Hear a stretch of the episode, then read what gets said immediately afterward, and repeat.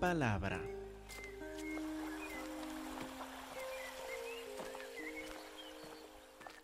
Hermanos, hoy miramos Gálatas capítulo 5, versículos 7 a 12. Y son versículos un poco, un poco complicados porque eh, es difícil captar la conexión entre ellos. Entonces vamos a, a examinarlo de esta forma. Vamos a mirar el versículo 11 y con el versículo 11 vamos a captar, Dios mediante, vamos a comprender un elemento principal y de ahí entender toda la sección. Dice Gálatas 5:11, y yo, hermanos, si aún predico la circuncisión, ¿por qué padezco persecución todavía? En tal caso, se ha quitado el tropiezo de la cruz. Lo vamos a ver sección por sección. Yo, hermanos, si aún predico la circuncisión, ahora el apóstol Pablo predica la circuncisión, dice a los demás que, mire, para ser aceptados por Dios, para ser justificados ante Él, tienen que circuncidarse. ¿Así predica el apóstol Pablo? No, de ninguna forma, al contrario, nos acordamos lo que leímos el, hace ocho días en capítulo 5, versículo 2 hasta 4. Versículo 2 dijo, he aquí, yo Pablo les digo que si, si ustedes se circuncidan, de nada los aprovechará Cristo. Otra vez testifico a todo hombre que se circuncida, que está obligado a guardar toda la ley. De Cristo se desligaron los que por la ley se justifican, de la gracia habían caído. Entonces es evidente que el apóstol Pablo no predica la circuncisión o el seguir la ley mosaica como forma de ser aprobado o justificado por Dios. Volviendo al versículo 11, yo hermanos, si aún predico la circuncisión, ¿por qué padezco persecución todavía? Note bien la conexión de estas dos frases. Si aún predico la circuncisión, ¿predica la circuncisión? Claro que no. Pero si aún predico la circuncisión, hasta nosotros lo podríamos traducir, si yo, si yo predicara la circuncisión, ¿por qué padezco persecución todavía? Es decir, por no predicar la circuncisión, ¿qué le pasa al apóstol Pablo? Tiene que sufrir persecución no predica la circuncisión, entonces sufre porque él no predica la circuncisión. Los judíos lo echan de la sinagoga, lo golpean, hasta lo apedrearon en una ocasión, porque no predica la circuncisión. Si aún predicara la circuncisión, él sería perseguido. No, si él predicara la circuncisión, él no sería rechazado por los judíos, no sería perseguido por ellos. Si él predicara la circuncisión, todos los judíos aplaudirían, dirían, excelente este mensaje, nos gusta mucho, somos salvos por fe en Jesús y algo más, la circuncisión, dirían Pablo, estamos de acuerdo y él no estaría bajo la persecución, ¿verdad? Qué tentación tan interesante. Es decir, que uno es salvo por la fe en Cristo Jesús, sí, pero por algo más también. En este caso, por la circuncisión también. Pablo podría decir, no voy a ser perseguido más. No voy a tener que vivir bajo la amenaza de que alguien me quite la vida. Voy a poder pasar de ciudad en ciudad, de sinagoga en sinagoga, y todos me van a recibir con aplausos y todos agradecidos por mis mensajes. Solo me toca hacer una cosa, hablar sí de la fe en el Señor Cristo Jesús, pero de predicar la circuncisión también. Predicar que uno es salvo por fe en Cristo Jesús y algo más. De esta forma uno evita la persecución. ¿Quién quiere la persecución? Nadie quiere pasar por la violencia que sufrió el apóstol Pablo. Parece buena idea entonces, ¿verdad? El predica la fe en Cristo Jesús más una obra. Ah, pero si uno decide esto, ¿qué pasa? Lee el resto del versículo. En tal caso, si uno predica la circuncisión junto con la fe en Cristo Jesús, en tal caso se ha quitado qué? Se ha quitado el tropiezo de la cruz. Si predica Cristo Jesús y algo más, pierde algo. Pierde algo que se llama el tropiezo de la cruz. Pierde algo esencial del Evangelio. Pierde algo necesario del Evangelio a tal punto que si uno predica la fe en el Señor Cristo Jesús y la circuncisión, ya no es el Evangelio, ya no salva, porque en este caso se ha quitado algo del Evangelio verdadero, se ha quitado el tropiezo de la cruz. Ahora, ¿qué significa el tropiezo de la cruz? ¿Qué es el tropiezo de la cruz? Ah, pues esto vamos a ver desde el Antiguo Testamento, rápidamente llegando al Nuevo Testamento, para ver este elemento importante del Evangelio, que Pablo llama aquí el tropiezo de la, de la cruz. ¿Me siguen hasta ahora? Entonces, con la, en la mente, guardando el tropiezo de la cruz, con un dedo en Gálatas 5, vamos al Antiguo Testamento, a los Salmos. En el Salmo 118, vamos a ver el inicio por lo menos del tropiezo. Luego vamos a ver el tropiezo de la cruz, pero vamos a empezar en el tropiezo primero. Tiene sus raíces en el Salmo 118 y el versículo 22. Todos lo han encontrado. Ahora, aquí habla el salmista y dice, la piedra que desecharon los edificadores. Ustedes que trabajan en la construcción pueden entender esto. Tienen una piedra y la miran y dicen, esto no sirve para la construcción. La vamos a echar de lado. La piedra que desecharon los edificadores ha venido a ser cabeza del ángulo, ha llegado a tener la parte más importante en toda la construcción. Entonces los edificadores miraron la piedra y dijeron, no sirve, échala de lado.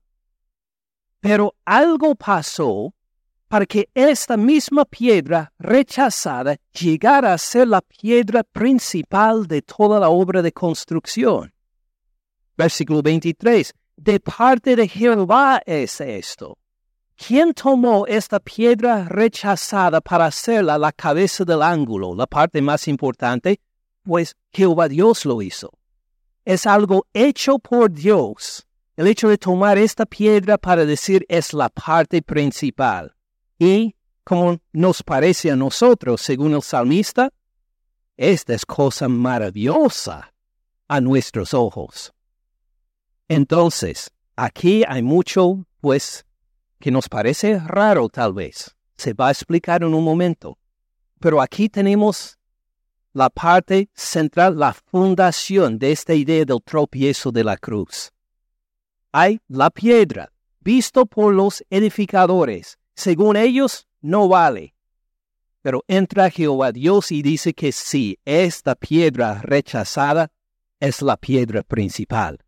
Es la principal. Y para todos nosotros que somos del pueblo de Dios, miramos esto y decimos, qué maravilla.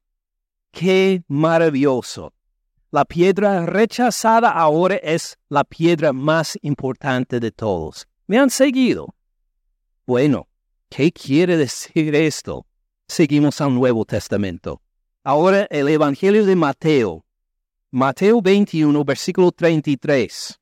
Jesús cuenta una parábola. Vamos a ver toda la parábola rápidamente. Oigan otra parábola.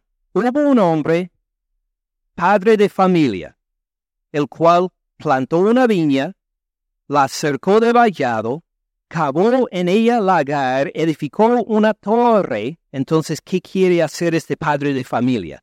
Tener una viña que produce, que produce uvas para producir vino, para vender vino y pues para tener gran ganancia.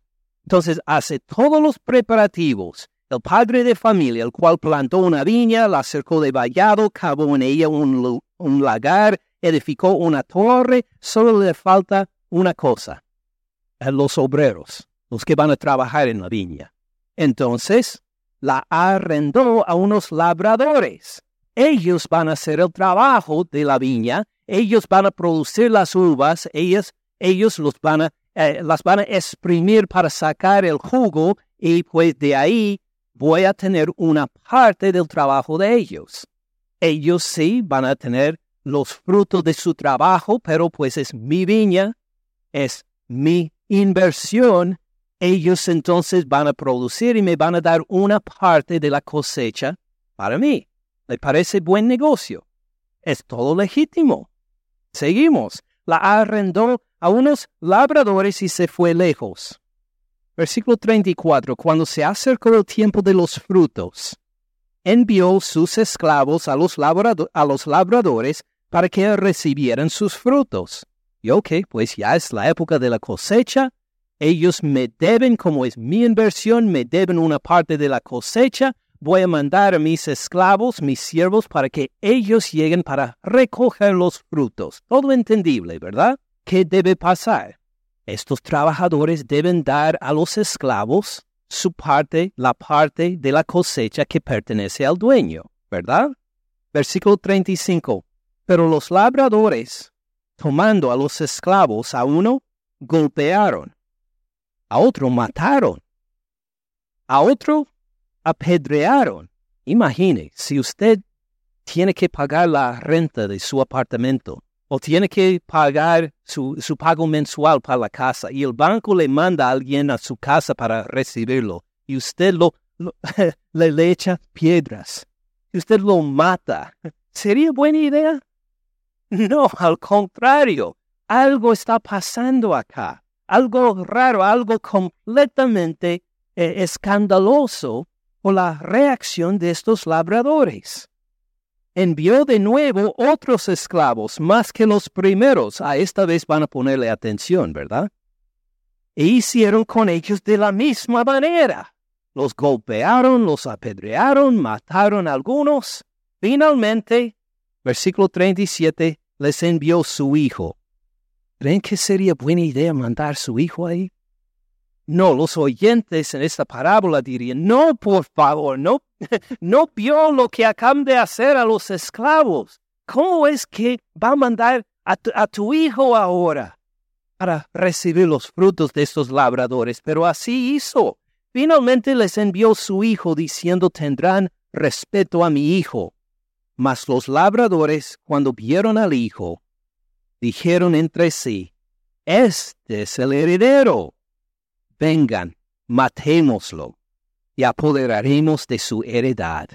Vamos a tomar nosotros el señorío sobre esta inversión, sobre esta viña, por matar al hijo y decir que nosotros ahora somos los que, los herederos de de la viña. Ah, ahora, ¿le parece como una historia en el Antiguo Testamento? Como todo el Antiguo Testamento en breve. ¿Qué hizo Dios? Plantó una viña, se llama la tierra. Lo dio al ser humano para que lo cuidáramos, en particular a su pueblo Israel y nos ha mandado una y otra vez por los años sus profetas, sus esclavos, para anunciar su palabra, no solo a Israel, sino a todo el mundo. ¿Y qué pasó en el Antiguo Testamento? Mataron a los profetas, los maltrataron, no los hicieron caso. Entonces, ¿qué hizo Dios? Dijo, voy a mandar a mi hijo. Seguramente van a respetar a mi hijo Versículo 39, tomándolo, lo echaron fuera de la viña y lo mataron. ¿Quién está, explica, quién está eh, declarando esta parábola? Cristo Jesús. Está hablando de lo que va a ser en unos días su muerte crucificado en la cruz. Ah, ¿Dónde lo llevaron para ser crucificado? Fuera de los muros de Jerusalén. Jesús está profetizando su propia muerte acá, hablando con los fariseos y el sumo sacerdote y los otros para decir, ustedes me van a rechazar. A ustedes me van a matar. Yo soy el hijo aquí de la parábola. No han escuchado los profetas, tampoco me escuchan a mí y hasta van a matarme a mí también, igual como en esta parábola. Pero no les explica todo esto todavía. Lo echaron fuera de la viña, lo mataron. Cuando venga pues el Señor de la viña, ¿qué hará a aquellos labradores? Tiene una pregunta para sus oyentes. Ahora han matado no solo varios esclavos, sino al propio hijo de este señor que plantó la viña. Entonces, pues, ¿qué va a hacer con estos labradores? ¿Qué, qué piensan? Bueno, los oyentes pudieron entender muy bien. Versículo 41. A los malos destruirá sin misericordia y arrendará su viña a otros, labrador, a otros labradores que le paguen el fruto a su tiempo. Es que se va a acabar con este grupo malvado y va a poner otro en su lugar. Ahora, esperamos que Jesús diga correcto, porque sí es una interpretación correcta. Pero enseña algo más. Dice que ustedes han comprendido hasta acá ahora. Quiero añadir a esa respuesta. Versículo 42. Jesús les dijo, nunca leyeron en las escrituras. La piedra que desecharon los edificadores ha venido a ser cabeza del ángulo. El Señor ha hecho esto, es cosa maravillosa a nuestros ojos. ¿Ustedes han leído esto recientemente? Sí, es del Salmo 118, ¿verdad? Si usted puso atención mientras leíamos hace poco, pues entendieron que sí, nosotros hemos leído esto. Ahora, ¿qué significa? La piedra que desecharon los edificadores. ¿Quién es la piedra que desecharon los edificadores? En esta parábola es el hijo del dueño y quién es acá ese día en Jerusalén es el Señor Cristo Jesús desechado por los fariseos, por los sacerdotes principales, por el mismo pueblo de Dios, los judíos que deben haberlo recibido, han rechazado por la mayor parte a Cristo Jesús, el Hijo de Dios. La piedra que desecharon los edificadores, que ha venido a ser cabeza del ángulo, la piedra principal de todos o los edificadores dijeron que no, este no queremos recibir, este Jesús no nos sirve para nada. Pero ¿qué hizo Dios? Dijo, mi reino viene por él. Lo tomó, lo resucitó de los muertos y dijo, este es la fundación de nuestra fe. Nuestra fe se basa en Él. La salvación se encuentra en el Señor Cristo Jesús la piedra desechada por los edificadores ya se ha hecho la cabeza del ángulo, la piedra principal. ¿Tiene sentido? ¿Quién lo hizo? Pues el Señor ha hecho esto. Esto fue hecho por Dios. No fue hecho por Poncio Pilato, no fue hecho por a ninguno de los sacerdotes principales. Esto fue hecho por Dios. ¿Y cómo nos parece a nosotros? es cosa maravillosa a nuestros ojos. Reconocemos en esto está nuestra salvación, por el hecho de que Jesús, crucificado, desechado por su pueblo, este es la piedra principal. ¿Me siguen? Seguimos leyendo entonces. Por tanto les digo que el reino de Dios será quitado de ustedes y será dado a gente que produzca los frutos de él. Y el que cayere sobre esta piedra, ¿cómo va a terminar? Será quebrantado. Sobre quien ella cae, le desmenuzará. Esta piedra es la piedra central. Y si uno tropieza sobre él, se queda quebrantado. Es una piedra viva que castiga a los malos, castiga a los que no creen en Él. Esta piedra va a ser de tropiezo para algunos y también va a aplastar a otros si no la reciben a Él. Si la desechan como los edificadores, no tienen parte de Él. Van a ser aplastados y quebrados. Solo los que podemos mirar para decir, qué maravilloso es. Para nosotros es una historia de salvación. Tiene sentido hasta ahora. Fíjense entonces como del Salmo 118, versículos 22 y 23, que este rechazo, luego puesto como fundación o piedra principal, mejor dicho, por Dios, que esto es una referencia al Señor Cristo Jesús. Cristo Jesús es esta piedra rechazada, pero levantada por Dios como piedra principal. Tiene sentido, ¿verdad? Vamos a ver otra explicación de este pasaje también, ahora en el libro de Hechos, para ver que se desarrolló aún más. Hechos 4.9 pues unos tres o cuatro eventos muy importantes han pasado desde Mateo 22. Primero que todo, Cristo Jesús fue crucificado por nuestros pecados. Pero no se quedó muerto, sino que fue resucitado de los muertos también. Y no se quedó en la tierra, sino que ascendió a la diestra de Dios, donde tiene señorío sobre toda la creación. Y como la primera cosa que hace con señorío sobre toda la creación, lo que hace es que derrama su Espíritu Santo sobre los suyos. Entonces todo esto ha pasado entre Mateo 22 y ahora Hechos 4.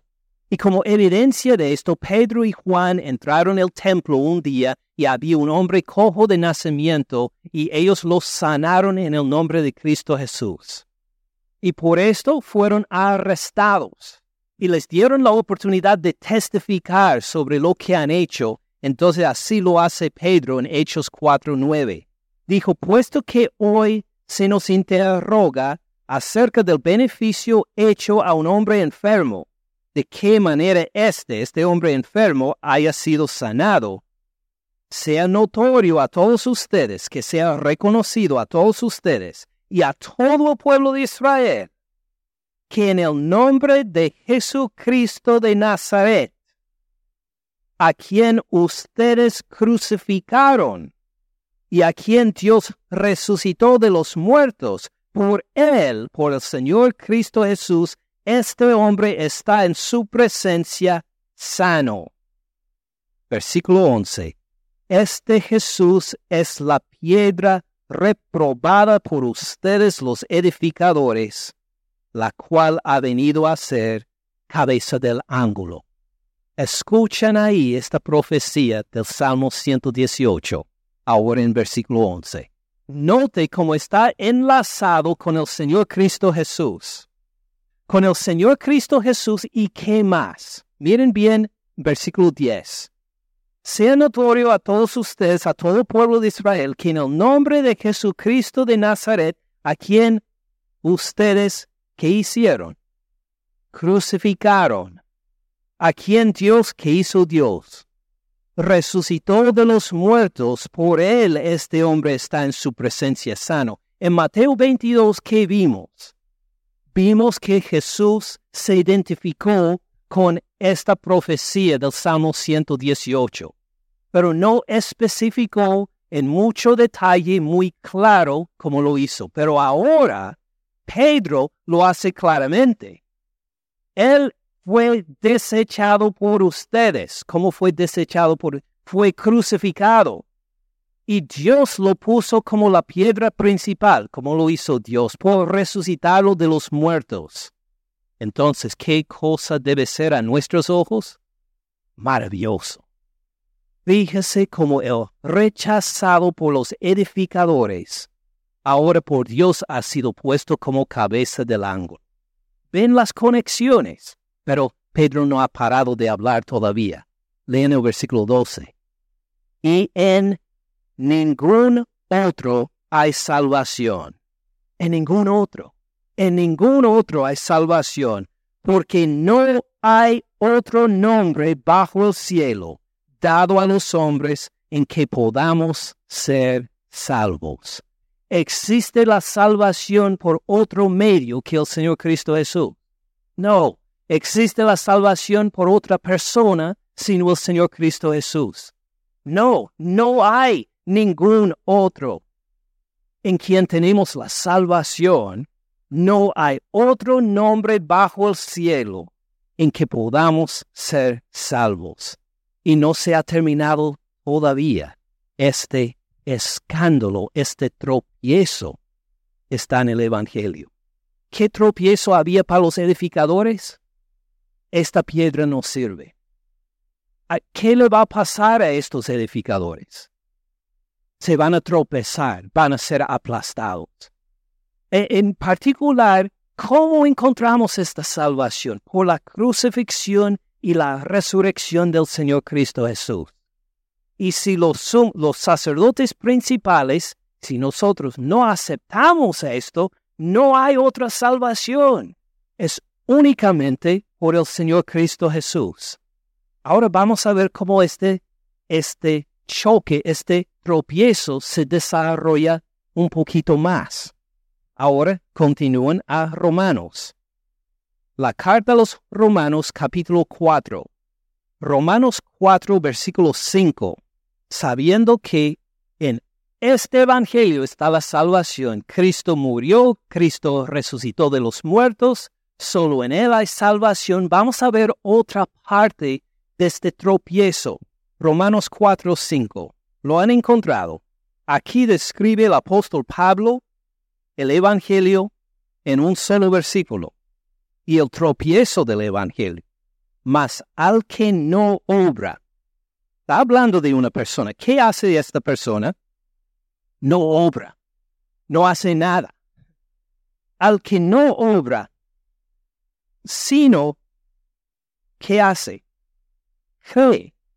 Entonces, este no obra, no hace ninguna obra, sino cree cree en quién? Cree en aquel que justifica. Ahora, ¿quién es aquel que justifica?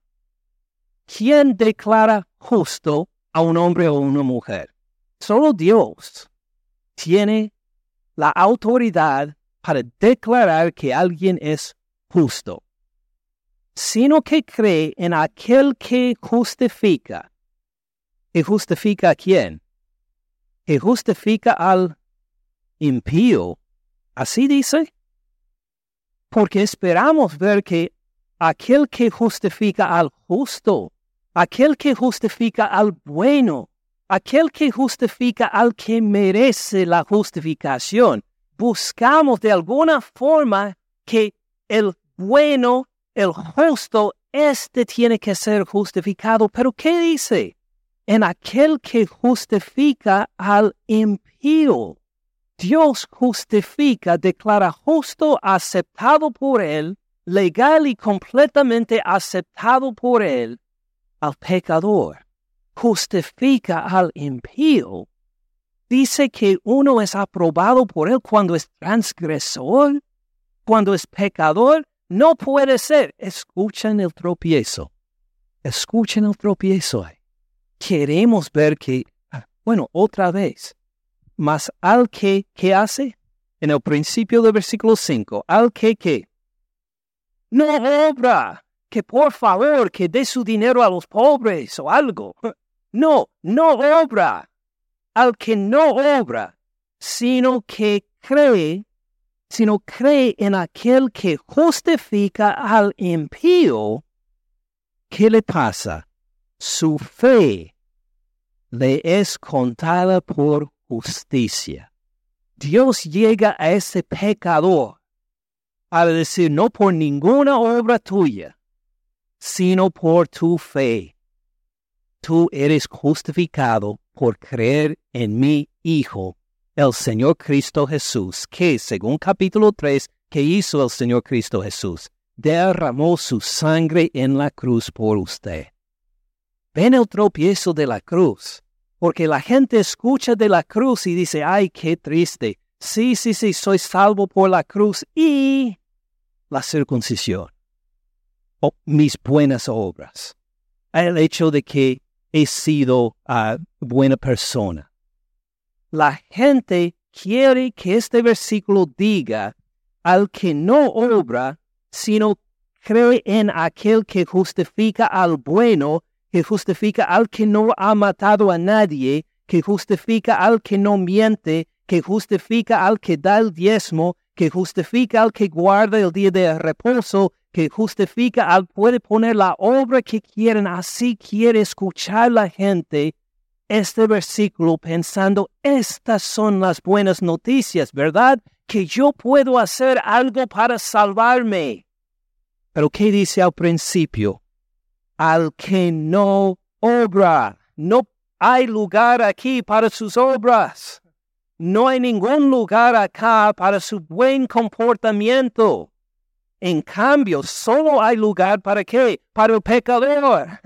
Para el que reconoce que soy pecador y que no merezco la gracia de Dios. Solo hay lugar para los pecadores acá, que justifica al impío. Al que no obra sino cree en aquel que justifica al impío, su fe le es contada por justicia. Esta persona se queda aprobada por Dios, no por nada en él, sino por Cristo Jesús, por él. Ahora sí, espero, tiene un poco más de sentido el tropiezo de la cruz. ¿Me han seguido hasta ahora? Sabe que lo vamos a desarrollar un poquito más. Siguen adelante a 1 Corintios, 1 Corintios capítulo 1, versículo 18, en que Pablo habla en más detalle de este tropiezo de la cruz. 1 Corintios 1, 18. Dice la palabra de Dios porque la palabra de la cruz, que es la palabra de la cruz, el Evangelio, la prédica, la palabra de la cruz, fíjense en el tema de esta predicación, la cruz la palabra de la cruz es sabiduría a los que se pierden. ¿Así dice? No, ¿qué es? Locura a los que se pierden. Los que no tienen la salvación escuchen el Evangelio y dicen, ¡qué locura! ¿Usted cree esto? ¿Usted es cristiano?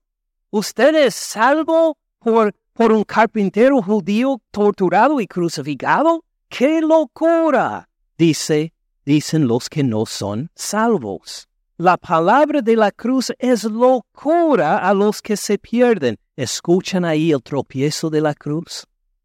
No puede ser de esta forma. Uno tiene que salvo por ser salvo por sus obras. Uno va a ganar la vida eterna, ¿verdad? No.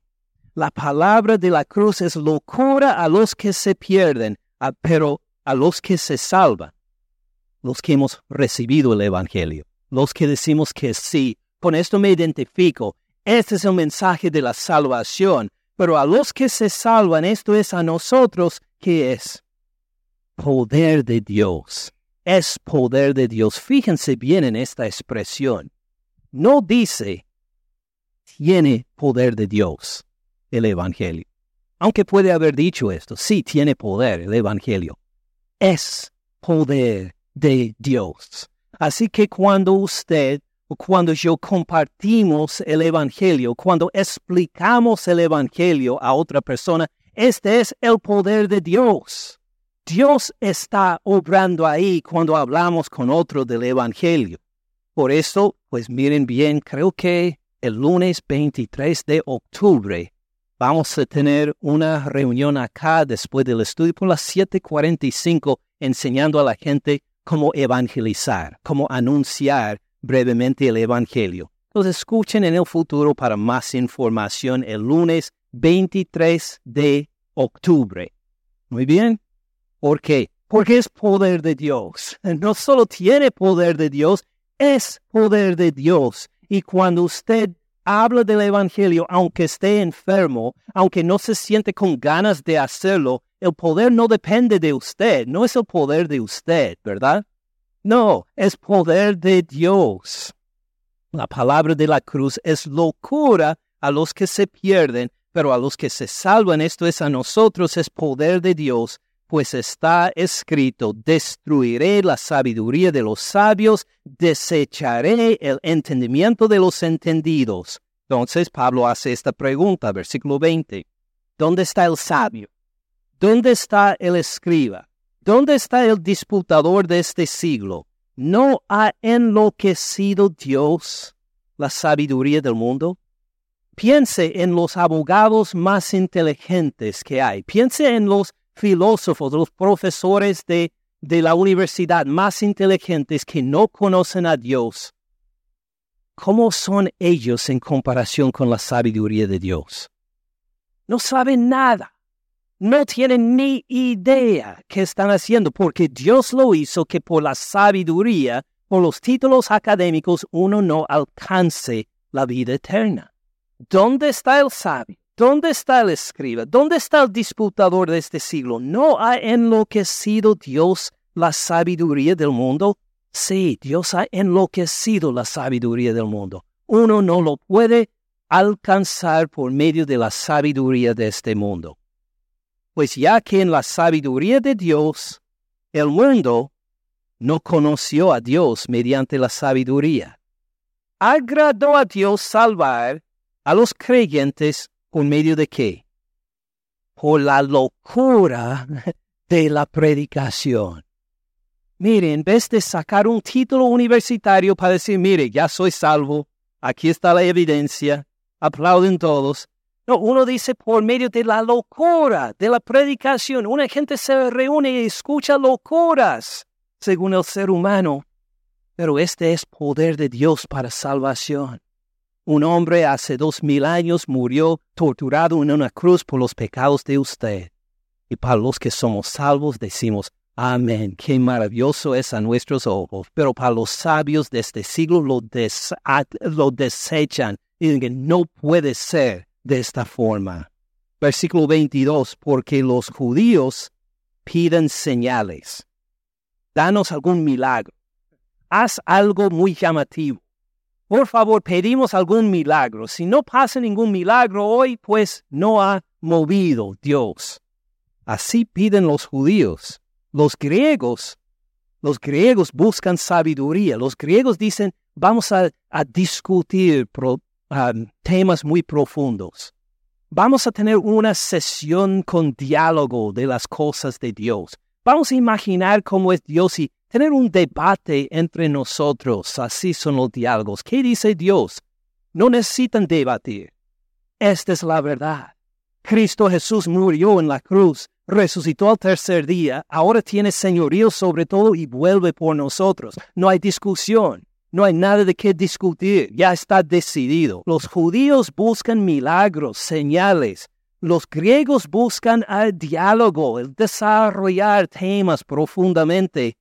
Pero nosotros predicamos a Cristo, el Mesías, el Cristo que crucificado torturado y muerto en una cruz. Él es nuestro Salvador. Por favor, queremos a alguien que sea un héroe, alguien poderoso, alguien que va a aplastar a sus enemigos. Esa clase de Cristo queremos, no, Cristo crucificado. Para los judíos ciertamente que tropezadero. Ahí está el tropiezo de la cruz otra vez. No puede ser que la salvación por Dios sea de esta manera, por fe en un Cristo, el Mesías crucificado. Para los judíos ciertamente tropezadero, para los gentiles locura. Son los edificadores que han rechazado la piedra. Mas para los llamados, así judíos como griegos, Cristo, poder de Dios sabiduría de Dios. Somos salvos por medio de Él, no por una filosofía, no por un milagro, sino por medio de Él. Ahora, si esto hemos entendido, si hemos captado lo que es el tropiezo de la cruz, los que, como los edificadores, rechazan al Señor Cristo Jesús, rechazan su cruz, rechazan la idea de que uno es salvo por la fe en Él solamente. Si uno rechaza todo esto, pues la cruz es tropiezo. Pero para nosotros nos quedamos maravillados por esta cruz, por Cristo Jesús que murió por nosotros. Así somos salvos, así tenemos vida eterna Así tenemos comunión con Dios. ¿Me siguen hasta ahora? Ahora podemos volver a Gálatas 5.11. Gálatas 5.11. Yo, hermanos, si aún predico la circuncisión, si hay una obra como la circuncisión para ser salvo, ¿por qué padezco persecución todavía? Si yo predico la circuncisión, ¿me van a perseguir? No, todos van a decir, muy bien, esto sí entendemos, somos salvos por fe en Cristo Jesús y una obra más, la circuncisión. Estamos de acuerdo, Pablo no sufre ninguna persecución, pero ¿qué le falta? Versículo 11, en tal caso se ha quitado el tropiezo de la cruz. Todo este escándalo que somos salvos por medio de la fe en el Señor Cristo Jesús, no por ninguna obra, se quita todo esto es la esencia del Evangelio. Cuando añadimos algo a la fe en el Señor Cristo Jesús. ¿Tiene sentido? Vamos a mirar unas aplicaciones entonces. Les voy a hacer a todos una pregunta. Contesten no en voz alta, sino en su corazón ante Dios. ¿Cuál es su seguridad ante Dios? ¿Cuál es la seguridad que usted tiene ante Dios? ¿Cómo sabe usted es legalmente aprobado por Dios? ¿Cómo sabe usted que si Dios apareciera ahora mismo, o si usted muriera ahora mismo para estar delante de Él, cómo podría decir usted, estoy bien, no me preocupo, Dios me ha aceptado?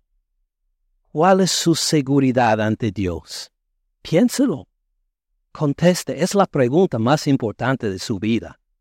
La pregunta más importante de su vida no es qué carrera vas a escoger. No es con quién te vas a casar. Estas sí son preguntas importantes, ¿verdad? Pero hay una más importante. ¿Qué seguridad? ¿Cuál es su seguridad ante Dios? ¿Cuál es? Deciden, escojan, piénsenlo. Todos tienen una respuesta. A los de este lado, sí. Muy bien. Gracias por poner atención. Ahora, ¿le pueden convencer a los de este lado que también lo hagan? ¿Y ustedes han contestado esta pregunta? Ah, muy bien, muy bien. Gloria a Dios. Ahora, ¿cómo habrían contestado esta pregunta los Gálatas? Ellos empezaron a decir, nuestra seguridad está en Cristo Jesús, somos salvos por fe en Él y, y, y la, la circuncisión. Y por Cristo Jesús y la circuncisión somos aceptados por Dios, tenemos seguridad en Él. ¿Y qué ha tenido que escribirles Pablo? Si confían en la circuncisión, se han desligado del Señor Cristo Jesús. Ustedes no son salvos, habrían dicho a los Gálatas. Están confiando no en el Señor Cristo Jesús, sino en Cristo Jesús más algo y es imposible este más algo. Dirían ustedes no tienen la salvación. Es únicamente en el Señor Cristo Jesús. Ahora, puede ser que algunos de ustedes dijeron, sí, sí, sí, sí, soy salvo por fe en Cristo Jesús y por guardar el sábado como el día de reposo. Soy salvo por Cristo Jesús, sí, por la fe en Él, pero hay que guardar el sábado como el día de reposo y por hacer esto soy aprobado por Dios. Y si esta fue su respuesta, le voy a decir con toda honestidad, está completamente equivocado y engañado. No eres salvo si esta es su respuesta. No tiene ninguna parte en la salvación en Cristo Jesús porque es únicamente por Cristo, no por ninguna obra más. Puede ser que alguien dijo, em, muy bien, pues soy salvo por fe en Cristo Jesús y también por dar el diezmo eh, y ayudar a los necesitados. Soy muy generoso, entonces sí, tengo fe en el Señor Cristo Jesús y Dios me tiene completamente aprobado porque doy el diezmo y ayudo a los pobres a Pablo le diría, está completamente equivocado. Al depender de sus obras se ha desligado del Señor Cristo Jesús. Su fe es únicamente en lo que Cristo Jesús hizo por usted. Hay que quitar la vida de su propia obra, hay que quitar la vista de sus propias obras para poner la vista en el Señor Cristo Jesús crucificado, no en nadie ni nada más. Tiene sentido. Puede ser que algunos dicen, pues, soy aceptado por Dios, sí, por Cristo Jesús y porque no he matado a nadie. No he matado a nadie, entonces estoy bien con Dios. Otra vez, si esta es su respuesta, no conoce al Señor Cristo Jesús, no es salvo, no tiene vida eterna. No se basa no en las obras que usted hace ni en las malas obras que no ha hecho. No se basa en si guarda los diez mandamientos o no, su salvación se basa únicamente en Cristo Jesús crucificado por usted en la cruz. Si dice, ah, soy aceptado por Dios porque soy buena persona. Ah, yo he perdonado a la gente que me ha hecho daño y que me ha ofendido. Ah, yo soy aceptado por Dios porque, mire, Dios me ha prosperado. Porque Dios contesta frecuentemente mis peticiones. Yo soy salvo porque Dios me da lindas emociones cuando le canto. ¿Estas son cosas malas? No. ¿Estas son capaces de salvar a usted? No. Solo Cristo lo puede salvar a usted por su sangre que derramó en la cruz. Gloria a Dios que usted ayuda a los necesitados. Gloria a Dios que se siente lindas emociones cuando canta pero estas no son evidencias de su salvación. Su salvación depende en el Señor Cristo Jesús, no en nadie más. Si se sienten lindas emociones o si no, o si no se siente ninguna linda emoción, su salvación se basa en la cruz del Señor Cristo Jesús. Y cuando ponemos las obras, las experiencias, las emociones como algo por lo cual decidimos si somos aceptados por Dios o no, nos deslizamos del Evangelio. Quitamos la gloria del Señor Cristo Jesús. Nuestra salvación es únicamente por Él y lo que hizo en la cruz por nosotros al derramar su sangre en nuestro lugar para darnos a nosotros vida eterna. Entonces, ¿Cuál sería la respuesta correcta? ¿Cómo es que usted, cuál es su seguridad ante Dios?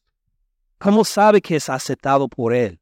Si pudo decir, mire, soy tan pecador, tan inmerecido de la salvación, que aun todas mis buenas obras juntas no podrían quitar ni uno de mis pecados.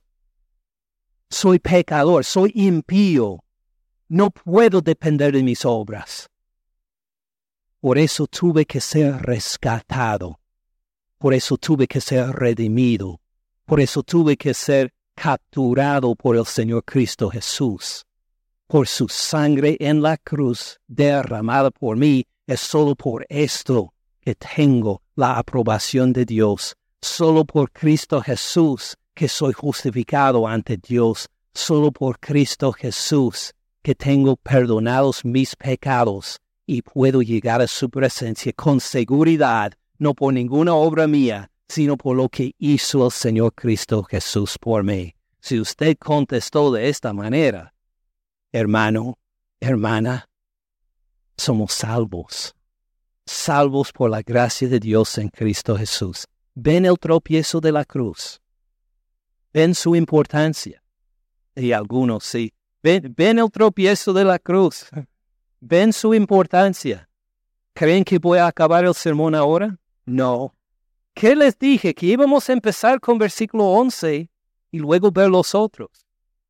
Rápidamente, síguenme a versículo 7 de Gálatas 5. Por eso, ustedes corrían bien.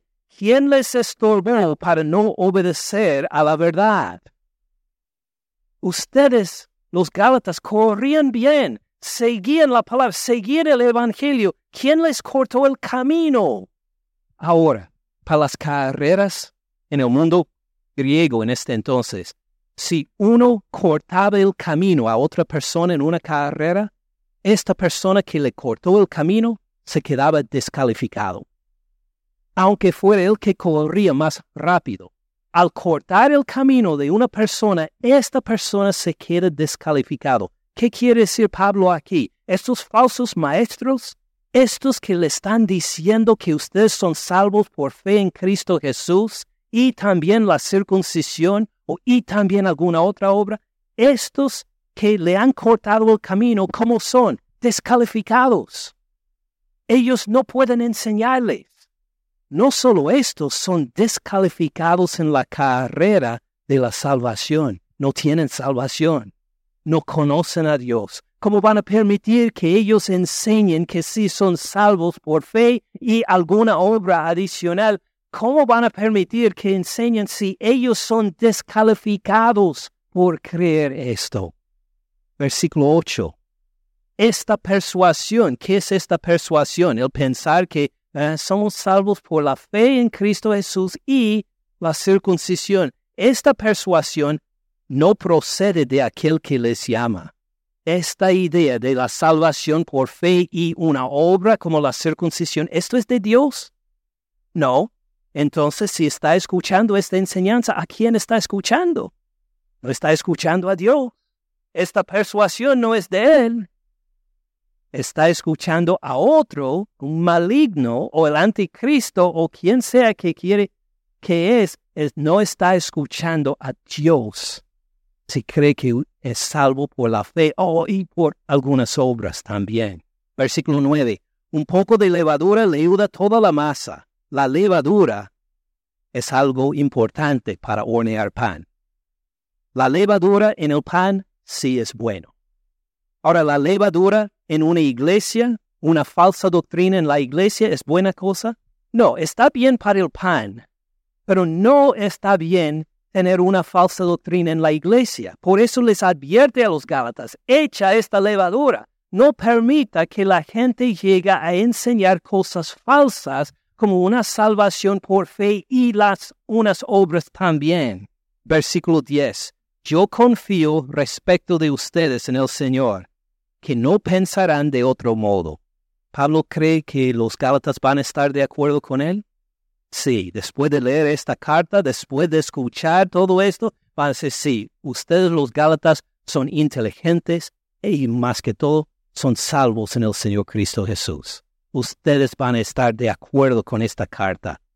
No pensarán de otro modo, mas el que los perturba llevará la sentencia quien quiere que sea el que está enseñando una falsa doctrina, la culpable delante de Dios.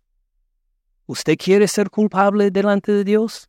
No, pues no lo sigue entonces. Siga los que, pues sí, enseñan de acuerdo con la salvación presentada en esta carta. Versículo 11. Yo, hermano, si aún predico la circuncisión, ¿por qué padezco persecución todavía? Cuando usted tiene fe en el Señor Cristo Jesús y reconoce soy salvo no por ninguna obra mía, sino solo por el Señor Cristo Jesús, ¿la gente lo va a perseguir? Algunos sí, igual como persiguieron al apóstol Pablo. Le van a decir, mire, está bien si quiere tener fe en Cristo Jesús, pero también tiene que asistir a la misa. También tiene que rezar el rosario. También tiene que ah, participar en este sacramento. Por, favor, no seas tan, no, no seas tan fanático. Está bien si quiere decir que sí, eres salvo por fe en Cristo Jesús, pero debe respetar las tradiciones de la familia, las tradiciones locales, las tradiciones de, tus bisabuelos. Debe respetar a todos. Están enseñando que la fe en el Señor Cristo Jesús no es suficiente. Y van a perseguirlo por creer el Evangelio. Versículo 12 ojalá se mutilaron los que los perturban. Ah, ¿qué quiere decir esto? Pues estaba hablando de la circuncisión. ¿Saben lo que es la circuncisión, verdad?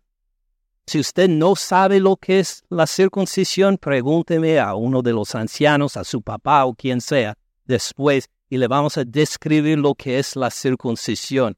Ah, necesitan un, un cuchillo para la circuncisión, ¿verdad? Un cuchillo bien afilado se necesita para la circuncisión. Ahora, ojalá que se mutilaran los que los perturban. ¿Qué quiere decir? El apóstol Pablo dice que estos señores que quieren hacer en ustedes la circuncisión, que hagan una cirugía en sí mismos y mucho más grande que la circuncisión, que se queden eunucos, que se queden sin, sin los órganos reproductivos, déjeme decirlo así. ¡Qué escándalo! diría. ¿Pero el apóstol Pablo escribió esto? Sí, pero esto no es tan mal como lo que dijo en capítulo 1. ¿Se acuerdan lo que dijo acerca de los que van a, de los que enseñan una doctrina falsa, los que enseñan un evangelio falso? ¿Qué dijo? Que sean anatema, que sean condenados eternamente. Pues esto es mucho peor que pasar por esta cirugía de mutilación descrita en versículo 12. La con, por esto les dije, esto es la pregunta más importante ¿qué vas a hacer por su carrera? ¿Con quién se va a casar? Aún más importante que esto es, ¿cuál es su seguridad ante Dios? Porque de esto depende la vida eterna o la condenación ¿Cómo contesta usted esta pregunta? ¿Cuál es su seguridad ante Dios. Si es Cristo y alguna obra, no ha entendido el Evangelio. No tiene parte en el reino de Dios. Si dice por Cristo y punto, por Él. Él murió en la cruz por mí. Él resucitó de los muertos. Él reina ahora. Él vuelve por mí. Mi seguridad está en Él y únicamente en Él. Bienvenidos al reino de Dios tienen la vida eterna. Gracias por escuchar al pastor Ken en este mensaje. Para más recursos, visite caminandoensupalabra.org.